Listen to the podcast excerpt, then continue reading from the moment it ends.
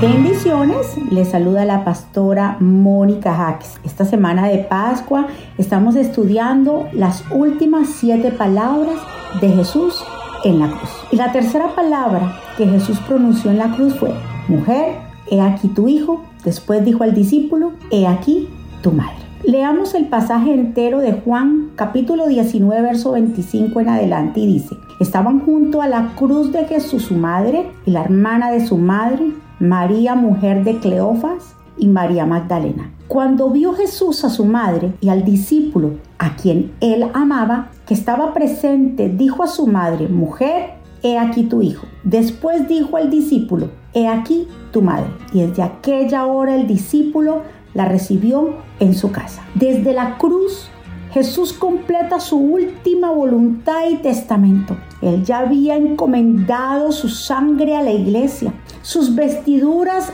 a sus enemigos, un malhechor al paraíso y pronto encomendaría su cuerpo a la tumba y su alma al Padre Celestial.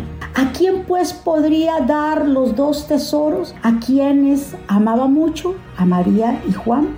Él los legaría el uno al otro, dando a la vez un hijo a su madre y una madre a su amigo. La mujer que llevó a Jesús en su seno, que le enseñó a caminar, que escuchó sus primeras palabras, ahora está aquí en este lugar. Su hijo es golpeado y mayugado, burlado y despreciado, pero ella está a su lado, como siempre a su lado. Aquí es donde las siete palabras de Jesucristo se vuelven un desafío. ¿Qué podemos decir respecto a esta expresión de amor y cuidado de Jesús por su madre? Una de las enseñanzas es que la familia es una bendición. Tener padres que te dan lo necesario, incluso se sacrifican por ti. Tener hermanos con quienes aprendes a vivir en familia, a compartir y cuidar unos de otros. Jesús tuvo la bendición de una familia. Sí, tuvo padres terrenales. ¿Quién lo amamantó? María. ¿Quién le cambiaba los pañales cuando fue bebé? María. ¿Quién le enseñó el oficio de carpintero? José. ¿Quién lo llevó por primera vez a la sinagoga? José. Tal vez la familia que tienes no es la que hubieras deseado, pero siempre es una bendición. Dios nos dio la familia que creyó mejor. No fue un accidente o una casualidad, aunque a Jesús no lo estimaron mucho sus hermanos, pero no por eso los despreció.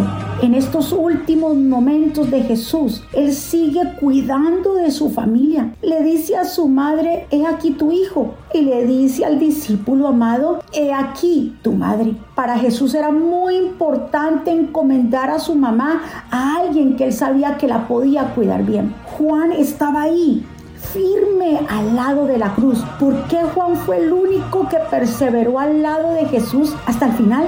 La respuesta es porque Juan era un hombre de convicción y comunión. Él quería siempre estar al lado de Jesús. Fue aquel discípulo que en la última cena se recostó a Jesús.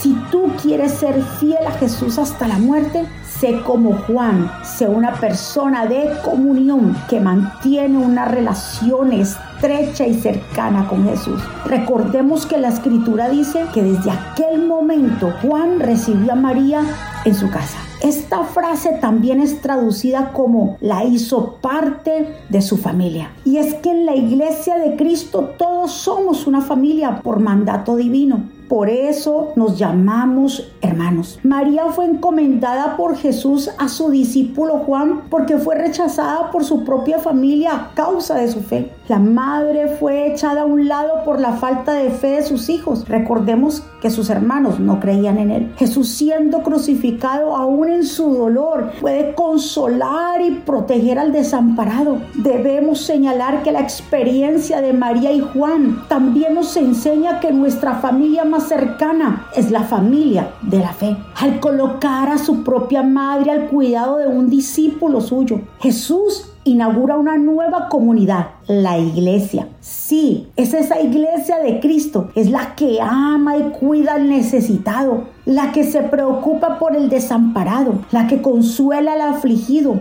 Esa es la iglesia donde todos somos hermanos y hermanas en el nombre del Señor Jesús. Mis amados, mientras vivamos y tengamos familia, una mamá, un papá, debemos hacernos cargo de ellos con amor y responsabilidad. Así que valora tu familia como la bendición que es. Honra a tus padres por más defectos que tengan, por más ancianos que sean. Son nuestros padres. Ten paciencia con ellos como ellos la tuvieron contigo. Ama a tus hijos por más difíciles que sean, por más diferentes que sean entre ellos. Son un préstamo y herencia de Dios y una bendición. Pregúntale a un huérfano y a una viuda y te dirán que la familia con toda y sus dificultades es una bendición. Así que, papá y mamá, sigue educando a tus hijos, proveyéndoles lo necesario en amor. No lleves la cuenta de lo que tú les das, dáselo por amor porque son tu responsabilidad. La recompensa está en Jesús, pero también dales estructura, disciplina y responsabilidades. Si desde niños no les enseñas a ser responsables, acabarán por creer que siempre tendrán y sufrirán cuando estén grandes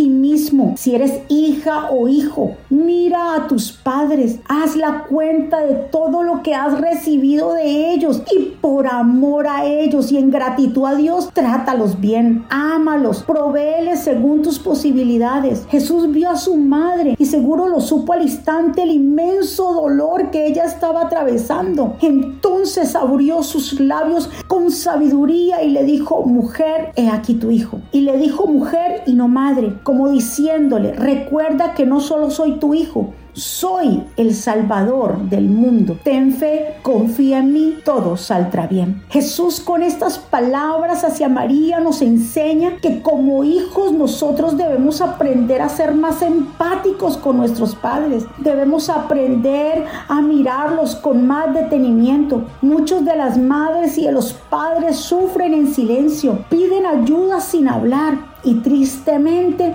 muchas veces son ignorados. En esta semana pascual de reflexión te invito a retomar esa responsabilidad para con tu familia, padres. Búscalos, ámalos, perdónalos, cuídalos. Solo tienes en esta vida una oportunidad para hacer esto y es ahora. Recuerda lo que dice Efesios capítulo 6 verso 2. Honra a tu padre y a tu madre, que es el primer mandamiento con promesa, para que te vaya bien y seas de larga vida sobre tierra. Que el Señor te bendiga y te guarde. Bendiciones.